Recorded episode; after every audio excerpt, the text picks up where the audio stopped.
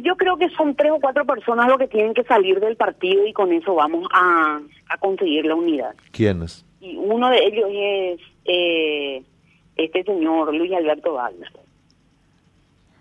Son tres o cuatro personas que deben abandonar, abandonar el partido y con eso nosotros eh, llegamos a la unidad. ¿Pero quiénes? ¿Wagner y quién más?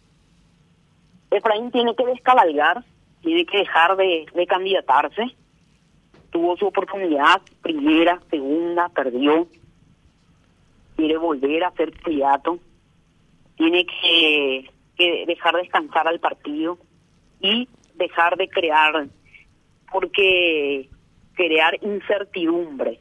Porque esto que dice Luis Alberto Wagner es para eh, para que Efraín lo considere como su mano derecha. Entonces él sale y dice un montón de disparate, ¿verdad?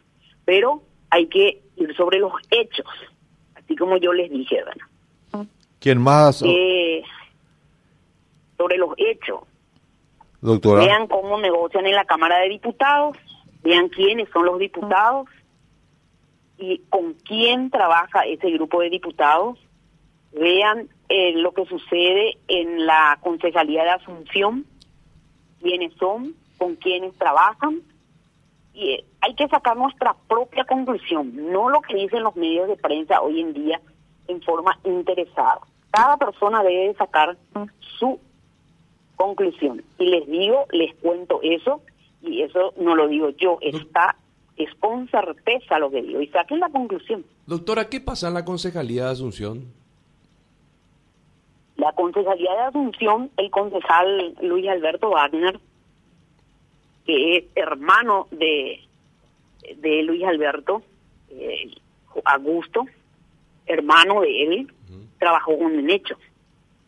Y eso todo el pueblo liberal supo en Asunción. Los dirigentes que tenían cargo en la municipalidad de Asunción, que venía de la mano de Augusto Wagner, trabajó para Nenecho. Doctora, ¿qué Sí, opinión, de te, me- sencillo es. ¿Qué opinión te merece Hugo Fleitas? Hugo Fleitas, un señor, eh, el gobernador del departamento de Cordillera, un señor que quiere la unidad, él no conflictúa con nadie, eh, vemos con muy buenos ojos que él actúa y habla con todos los sectores. Eh, no no no no no ataca a nadie, no ataca ni a ni al propio Efraín, él no ataca.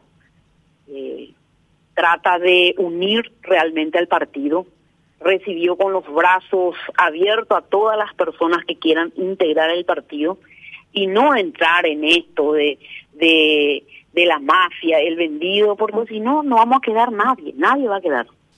Ahora, ¿cómo quedaron las finanzas? ¿La casa ya está en orden económicamente? Usted como miembro del directorio, doctora.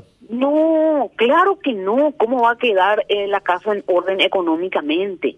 Se llevaron toda la plata del partido.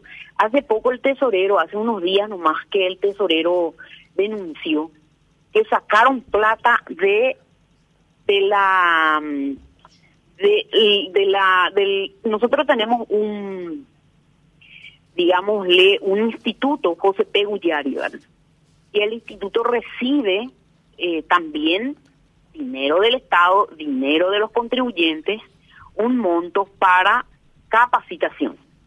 ¿Qué hicieron? Sacaron esa plata de, util- utilizaron esa plata para pagar sueldo, según ellos. ¿Sueldo de quién? De las personas que actúan en redes y atacan a sus propios correligionarios. el tesorero hizo una denuncia pública, salió en los medios de prensa, y sacaron 670 millones para pagar las publicaciones, porque la gente ya no le publicaba, así que no, si es que ellos no estaban pagando las redes ¿verdad? para atacarle a sus correligionarios. Entonces, eh, metieron la mano en la lata otra vez sin nada.